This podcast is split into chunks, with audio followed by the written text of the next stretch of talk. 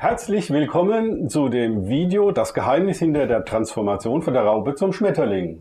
Mein Gast heute, mein Name ist Markus Herbert und mein Gast heute ist Frank Krause. Frank, du hast in deinen, einer der letzten Vorträge in Naila über das Geheimnis der Verwandlung, Transformation von der Raupe zum Schmetterling gesprochen. Könntest du bitte uns kurz eine Zusammenfassung geben, warum diese Verwandlung, die Bibel nennt das auch Heiligung, für einen Christen notwendig ist? Ja, also hallo Markus.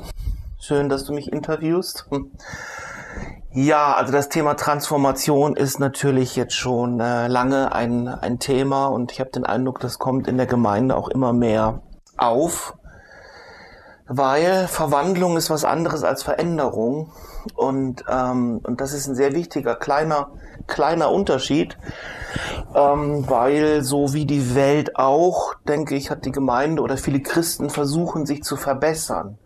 Sie versuchen sich also zu verändern und sie versuchen, geben sich Mühe, um jetzt irgendwie die zehn Gebote zu halten oder den, den neutestamentlichen Standards zu genügen, Gott zu genügen.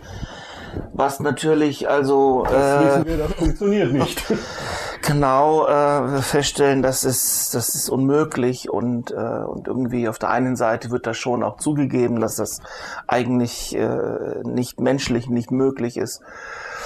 Und äh, Jesus hat ja die Gebote auch noch verschärft. Die ja, zehn Gebote allerdings. muss man sich ja mal vorstellen, also dass er das in der berühmten Bergpredigt ja noch äh, wirklich äh, wesentlich verschärft hat, indem er darauf hingewiesen hat, dass es nicht nur um ein äußerliches Befolgen geht, sondern um ein inneres. Die Herzenshaltung. Äh, eine Herzenshaltung, ja. genau. Und wer die Frau nur ansieht, begeht schon Ehebruch. Und wer den Bruder nur verachtet, ist schon ein Mörder. Ja, und damit hat er den ganzen Blick nach innen gelegt, der ja vorher so sehr auf das Äußere gelegt war und Religion meiner Meinung nach und das, was Jesus auch den Pharisäern vorgeworfen hat, war ja diese ständige Orientierung eigentlich auf Außen, im Außen alles richtig machen, aber im Inneren nicht richtig sein. Mhm. Und das ist dieser ewige Konflikt und das war der Vorwurf, den Jesus ja auch ständig gemacht hat, den, ähm, den äh, Pharisäern, den Priestern, dass er sagte, das ist Heuchelei, wenn nach außen hin also alles wunderschön und alles dem Gesetz gemäß gehandhabt wird, aber innerlich seid ihr gar nicht so. Es ist aufgesetzt, es ist künstlich. Mhm. Und da stellen wir jetzt auch fest, in der Gemeinde, natürlich bei vielen Christen ist es ganz genauso. Es ist aufgesetzt, es ist künstlich man spielt eine Zeit lang Heile Welt im Gottesdienst und das geht ja auch mal ein, zwei Stunden. so, Aber ja. länger meist nicht, ja.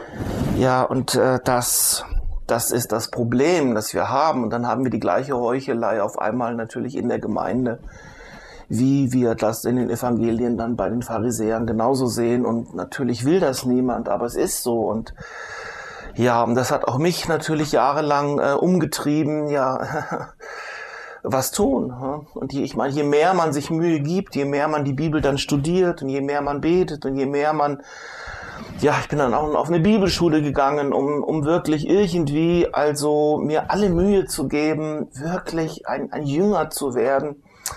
Und habe festgestellt, ist äh, äh also die, die, die, die Verdammnis hat nur zugenommen, weil es einfach überhaupt gar nicht ging. Und und äh, ich auch festgestellt habe, also das Neue Testament jetzt neben die Gemeinde, wie wir sie im Allgemeinen erleben, zu legen, also das ist äh, das ist sehr schwierig, das stimmt ja. überhaupt nicht überein und äh, wir machen das ganz anders, als wie das dann jetzt beschrieben ist im Neuen Testament und es ist manchmal echt, also hat mir sehr schwer gefallen zu sagen, wir wären eine neutestamentliche Gemeinde oder wir wären ja alle, weil wir bekehrt sind, jetzt Jünger von Jesus. Also das, das schien mir nicht, nicht zu stimmen. Du, Frank, du nennst diese Verwandlung ein Geheimnis. Da Gott mit jedem von uns einen sehr individuellen Weg geht, stimme ich dem vollständig zu. Doch kannst du uns ein paar Anregungen geben, was dabei hilfreich ist, beziehungsweise was für dich hilfreich auf diesem Prozess der Verwandlung war von einer Reise Also zuerst mal, zuerst mal ist natürlich der Punkt überhaupt äh, rauszufinden, es gibt sowas wie Verwandlung. Also natürlich eine der ganz bekannten Stellen ist ja hier 2. Korinther 3, Vers 18, wo es heißt, dass wir in das Bild Jesu verwandelt werden durch den Heiligen Geist von Herrlichkeit zu Herrlichkeit und Also ich habe das früher wie ein Märchen gelesen, also wie, wie ja, das wie ich, ich hatte nicht den Eindruck, irgendjemanden zu kennen, äh, den ich irgendwie mit Herrlichkeit identifiziert hätte und irgendwie der jetzt also wirklich in dieser, der so geworden ist wie Jesus und wir können uns vorstellen, der eine Weg, den viele gehen, ist Imitation. Mhm. Wir versuchen Jesus nachzumachen, wir imitieren ihn. Ja, What would Jesus do, die Bewegung kenne ich ja. Ja, und, ähm, und das andere ist aber eben ein ganz anderer Weg, in dem wir nicht mehr etwas imitieren, sondern wir werden verwandelt in das Bild von jemandem. Wir werden nicht verändert und wir geben uns weiter Mühe und Gott hilft uns damit, dass wir es besser schaffen, sondern wir werden komplett verwandelt in sein Bild. Wir werden wie er. Ähm, und das kann menschlich gesehen ist das ein ganz aus, äh, also ein unmögliches Unterfangen. Wir, wir können nicht werden wie Gott durch Imitation. Nee. Wir können die Werke Jesu nicht tun, indem wir irgendwie das nachmachen. Äh, das, das funktioniert nicht wurde ja nun jahrhundertelang versucht und, und wir haben wir, ja. und es hat also nicht geklappt und äh, und ich will nicht irgendwie den Leuten unterstellen, sie hätten sich ja keine Mühe gegeben. Es ist nicht eine Sache der Mühe und das ist halt die große Entdeckung, die ja Christen je nachdem machen. Mhm. Ähm, es gibt einen ganz anderen Weg und das ist der Weg eben der Verwandlung und das ist etwas, was der Heilige Geist mit uns macht. Das macht man nicht selber. Das kann man auch nicht machen. Das ist keine Sache des Machens. Also, dass unser Sein verändert wird. Nicht unser Tun, sondern unser Sein. Wir werden andere. Wir werden andere Menschen. Wir werden neue Menschen. Wir werden göttliche Menschen. Wir werden herrliche Menschen. Wir werden dieser neue Mensch, von dem ja nun auch dann äh, die Rede ist in den Evangelien und in den Briefen, wir werden dieser neue Mensch und eben nicht dadurch, dass wir selbst äh, versuchen, das zu sein, sondern indem wir uns eigentlich dem Heiligen Geist hingeben und ihn erlauben, uns zu verwandeln. Ja, das klingt so einfach, aber für mich war das also eine totale revolutionäre Entdeckung, ähm, dass es also einen anderen Weg gibt, der nichts mit, mit äh, sich Mühe geben und Gebote halten und so ein Versuchschristentum zu mhm. leben, sondern tatsächlich, äh, dass es eine, eine Kraft gibt, dass Jesus den Heiligen Geist geschickt hat, damit er uns also in das Bild Jesu, wie er wirklich ist, nicht wie wir das auslegen und wie wir uns das in hundert oder in tausend verschiedenen Denominationen dann so vorstellen, sondern äh, von ihm selber geht die Verwandlung aus. Wir schauen ihn an, wir schauen ihn, heißt es da auch in 2. Korinther äh, in äh, 3,17 oder was heißt es, dass wir also ohne Schleier, unverhüllt, können wir ihn anschauen und, und werden von diesem Bild verwandelt in dasselbe Bild. Und, äh, und dieses ist etwas, was der Heilige Geist mit uns macht. Ich halte das für eine Art Initiation äh, und nicht Imitation. Nicht Imitation. und das ist doch ganz was ganz was anderes. Und, äh ja, genau. Initiation statt Imitation. Du verwendest neben dem Bild der Verwandlung von der Raupe zum Schmetterling auch das der Kaulquappe in einem Frosch. Was können wir daraus? Ja, also ableiten? erstmal natürlich ist das äh, sehr eindrücklich, äh, dass Prinzip von Verwandlung zu sehen, natürlich an der Raupe und dem Schmetterling. Also wenn man nicht, ja. das nicht wüsste, dass das dasselbe Tier sein soll, äh, wenn man die Raupe neben den Schmetterling legt, dann ja, würde man auf diese Idee ja auch nicht kommen. Äh, das ist doch ganz was anderes. Die Raupe kriecht und der Schmetterling fliegt. fliegt ja. Und wir können uns vorstellen, dass vieles, was im Neuen Testament geschrieben ist, das ist sozusagen für die Schmetterlinge ja. geschrieben, also für Menschen, die, die, die fliegen können. Die fliegen können sozusagen, genau. Und, äh, und den Raupen das zu predigen oder von den Raupen jetzt das zu verlangen, das kann die Raupen ja nur überfordern und die Raupe ist dazu nicht in der Lage, sie kann nicht fliegen und sie hat auch noch nie eine fliegende Raupe gesehen und, äh, und ist einfach, äh, es ist nicht möglich. Aber für den Schmetterling muss man sagen, ist es ja ganz einfach. Okay. Da ist es ja keine Leistung. Oh, du bist der geflogen. Fliegen, ja. Genau, sagenhaft. Wie kann das nur sein? Er besteht ja fast nur aus Flügeln. Für ihn ist es ganz, ganz leicht. Ne? Und mit der Kaulquappe und dem Frosch ist es ähnlich. Würde man den Frosch und die Kaulquappe nebeneinander legen und wüsste es nicht. Man würde auch nicht auf die Idee kommen, ja, also irgendwie ist das dasselbe, äh, weil die Kaulquappe lebt in dem Teich und im Wasser und der, der Frosch, der, der, der ist an der Luft, der ist am Land. Und äh, die Kaulquappe hat keine Gliedmaßen und der Frosch hat Beine. Und äh, also es ist so unterschiedlich, es ist so anders. Ähm, und es ist eben nicht, dass die Kaulquappe sich bemüht hat, irgendwie sich zu verändern und eine sehr gute Kaulquappe zu sein. Oder die Raupe eben eine sehr gute Raupe zu sein, die nun wirklich auch sich Mühe gibt, Gott zu gefallen. Ähm, da muss man sagen, es kann Gott nicht gefallen. Aber das ist nicht moralisch, sondern es ist einfach das Potenzial. Also wenn die Kaulquappe sich jetzt nicht verwandelt in den Frosch und die Raupe sich nicht verwandelt in den Schmetterling, ja, dann ist sie irgendwie an, an, an ihrem Sinn oder an ihrer Möglichkeit, an ihrer Potentialität einfach vorbeigegangen. Ja. Und das ist ja mal eine sehr traurige Geschichte. Jo. Aber wenn jetzt die Kaulquappen das gar nicht wissen, und wir wissen nicht, woher die wissen. und, und wenn die, wenn die, wenn die Raupen nicht wissen und wenn, wenn ihnen niemand sagt, also wenn auch uns als Christen nicht gesagt wird, ja, es gibt eine Verwandlung, es gibt eine, äh, und das, das, äh, das danach, es gibt ein Vorher und ein Nachher, es gibt einen Zustand, der ist so in Schwachheit, aber es gibt auch einen Zustand, der ist in Kraft. Ja. Ähm, ein Zustand, der kann die Herrlichkeit Gottes oder des Reiches Gottes überhaupt nicht verkraften. Und dann gibt es einen Zustand, in dem das aber sehr wohl möglich ist. Ähm, also das ist ganz, ganz unterschiedlich äh, und wie gesagt für mich auch eine revolutionäre Entdeckung. Ähm, Verwandlung ist was anderes wie Veränderung. Du bist ja ein christlicher Autor und hast viele Bücher ja. geschrieben. In wahr. welchen deiner Bücher gibst du Hinweise darauf, was diese Transformation beinhaltet? Ich erinnere mich selber noch lebhaft an die Kontrollfestung in deinem Buch die Schriftrolle der Liebe Band 3. Ja, also das ist dann äh, dieses Buch, die Schriftrolle der Liebe Band 3. Man muss nicht Band 1 und 2 gelesen haben, um Band 3 lesen zu dürfen. Man kann auch damit anfangen. Ja, eigentlich geht es in vielen meiner Büchern, geht es um Verwandlung und geht es um die Entdeckung dieses, äh, wie ich es äh, nenne, des anderen Weges, der uns äh, in einen anderen Seins Zustand bringt. Mhm.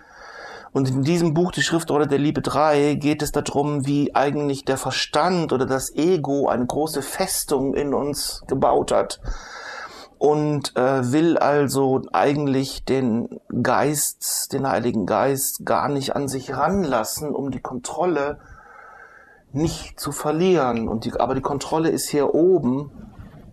Und man kann jetzt versuchen, auch die Bibel natürlich mit dem Verstand zu lesen und zu studieren und auszulegen. Mhm. Und aber es ist alles Kontrolltheologie, so nenne ja. ich das. Es ist Kontrolltheologie. Es geht alles darum, dass wir das irgendwie in den Griff bekommen. Aber das will eigentlich uns in den Griff kriegen. so, es ist eigentlich andersrum. Genau, andersrum, ja. Und, und, aber dass wir das zulassen können, dass also jetzt wirklich Gott uns in den Griff bekommt, äh, braucht Vertrauen. Es braucht gar nicht Unmengen an Wissen und dass wir auch jeden einzelnen Aspekt genau verstehen. Bis heute sagt man, ist das ein Rätsel, ja. wie diese Verwandlung eigentlich von einer Raupe zum Schmetterling, wie das wirklich passiert. Und die Wissenschaft stößt da auch immer noch an Grenzen. Mhm. Wie das, äh, wie ist das möglich, dass sich dieses eine auflöst und das, das andere, andere formiert? Ja. Wie, wie, wie, wie, wie geht das? Woher weiß das das? Ne? Und ich nehme an, die Raupe weiß es nicht. nicht. Es dürfte einprogrammiert sein. sie weiß das nicht und irgendwie folgt sie einfach diesem Plan, dass es eines Tages so weit ist, sich da zurückzuziehen und sich in diesem Kokon da zu begeben, der ja noch wieder ein Kunstwerk für sich ist. Woher weiß die Raupe das? Ja, das sind Dinge, die man mit dem Kopf einfach nicht wissen kann, die man nicht kontrolliert unter kontrollierten Bedingungen irgendwie in der Gemeinde veranstalten kann. Das man kann Verwandlung nicht nee. veranstalten. Das, meiner Meinung nach kann man das nicht. Nun verwandle dich. Das ja. funktioniert nicht. Oder dass man sagt, du bist ja getauft und weil du ja getauft bist, bist ja, du bist du verwandelt. Das ist nee. eben so und das sollst du jetzt glauben, dass das so ist und ähm, du hast es aber nichts davon erlebt. Egal, das ist jetzt so und, äh, und da sind wir also wirklich an schwierigen Punkten, wo ich auch denke, Taufe, äh, ja. Das unter, von etwas. Unter welchen äh, Gesichtspunkten macht man das? Also wenn es um Verwandlung geht, würde man sagen, ja, das ist auch wie eine Taufe. Ne? Man geht von einem Zustand in einen anderen über. Der Übergang ist per Definition eine Taufe. Aber viele Leute sind nach der, ihrer Wassertaufe oder so, sind sie dann ja immer noch genau die gleichen. Sie haben gar keine Ver Verwandlung erlebt. Nee. Und äh, tatsächlich habe ich festgestellt, auch viele Christen fühlen sich, äh, wenn sie dann mal begreifen, was Verwandlung wirklich ist, irgendwie auch betrogen. Also sie würden sich gerne nochmal taufen lassen, um jetzt endlich im Außen etwas zu, bestätigen und ja. zu dokumentieren, was eigentlich im Inneren ja. tatsächlich auch geschehen ist. Ne? Ja. Und wenn man das nur im Außen macht, ohne dass das im Inneren geschehen ist, ist es ja auch, ja, kann ich verstehen, dass Leute sich betrogen, betrogen fühlen um das, äh, um das Eigentliche, worum es bei dem Bild der Taufe ja dann geht. Viel geholfen in diesem Prozess der Verwandlung hat mir das Kapitel Die Archive der Seele aus deinem Buch in Jesus Sommerhaus Du hast es als Bibliothek gesehen. Ich habe ja. das bei mir, da ich Computerspezialist bin, als eine riesige Serverfarm mit Storage ohne Ende und jede Menge Videos, die im Hintergrund gelaufen sind, gesehen. Ähm, ich denke, diese Verwandlung hat viel mit unserer Seele zu tun, was da überhaupt abläuft und das meiste ist uns ja nicht bewusst. Ja, und das ist natürlich auch eine der, der äh sehr fundamentalen Fragen, warum ist uns so wenig bewusst? Ja. Warum merken wir von alledem so wenig? Und halten das aber dann für normal, weil ja auch so die anderen auch so wenig merken. Das hat zu tun mit Erweckung, also dass wir eigentlich wacher werden mhm. und noch wacher werden und noch wacher werden. Dieses von Herrlichkeit zu Herrlichkeit könnte man meiner Meinung nach auch damit in Verbindung bringen, dass wir wacher werden und noch wacher werden. Von einer Wachheit, einem Maß an Wachheit zu einem anderen Maß von Wachheit oder Erweckung gehen.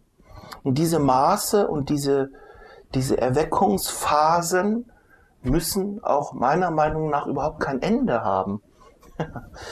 und äh, ja, und in diesem Buch in Jesu Sommerhaus, genau da gehe ich oder finde ich dieses Archiv in der Seele, wo unheimlich vieles gespeichert ist, was mir alles eben gar nicht mehr, gar nicht bewusst ist, ja. was aber alles in mir drin abläuft. Diese ganzen Bände, die da drin irgendwie fortgesetzt werden, die, die, die laufen ja alle ab. Das ist etwas, wird immer weiter geschrieben und das alles kostet Kraft. Also in uns drin sind wieder wie die Computerprogramme, ja. die im Hintergrund laufen, aber die alle ja etwas äh, äh, von dem von der Energie äh, des Programms und des Computers brauchen, Hier, Speicherplatz belegen und so weiter. Immer langsamer. Genau, dann wird er nämlich immer langsamer und wir werden dann nämlich auch immer langsamer. Ja. Ne? Also wir, wir, wir werden immer lahmer und immer gelähmter und wissen auch nicht warum. Und, und wir haben das Phänomen wiederum auch in der Gemeinde, dass man manchmal den Eindruck hat, die Gemeinde ist wie gelähmt. Die sollte sowas von erweckt sein und ist aber wie gelähmt. Und wie kann das sein? Das ist ja nicht, weil die Leute sich irgendwie das nicht wollen, sondern ja, es ist für viele Gemeindeleitungen meiner Meinung nach auch zum Verzweifeln. Also wir wollen Erweckung, wir beten für Erweckung, wir wir beten für vieles, aber irgendwie äh, ist es, als wäre der Zugang äh, zugemauert und, äh, und man sitzt immer auf der gleichen, auf dem gleichen Fleck. Man kommt überhaupt gar nicht voran, weil man, und das ist halt darüber, wo, wo wir reden, ähm, es ein anderes Verständnis braucht von Erweckung und von ähm, Verwandlung, Transformation. Und wenn man das nicht begreift, bleibt man auch meiner Meinung nach, ist es unmöglich, äh, über eine bestimmte Schwelle äh, drüber zu kommen. Es geht einfach nicht. Ne? Also die, die, die Raupe wird einfach niemals fliegen. Und auch wenn die schon lange bekehrt ist, es ändert einfach nichts daran, dass sie das eben nicht kann. Und sie wird es auch nie können und ihr die Hoffnung zu machen, wenn du nur lang genug Christ bist und wenn du lang genug jetzt alles tust, was dir gesagt wird, und du liest deine Bibel, du machst deine stille mhm. Zeit und du gehst in die Gemeinde und dann dies und das. Es wird nichts daran ändern. Ihr Zustand, ihr Sein, ihr Raupe Sein ist, wird davon überhaupt nicht berührt. Ich würde sagen, wir machen jetzt mal einen Cut, damit das Video nicht zu lange wird. Das ist ja. ein sehr interessantes Thema. Wir sehen uns gleich wieder im zweiten Teil.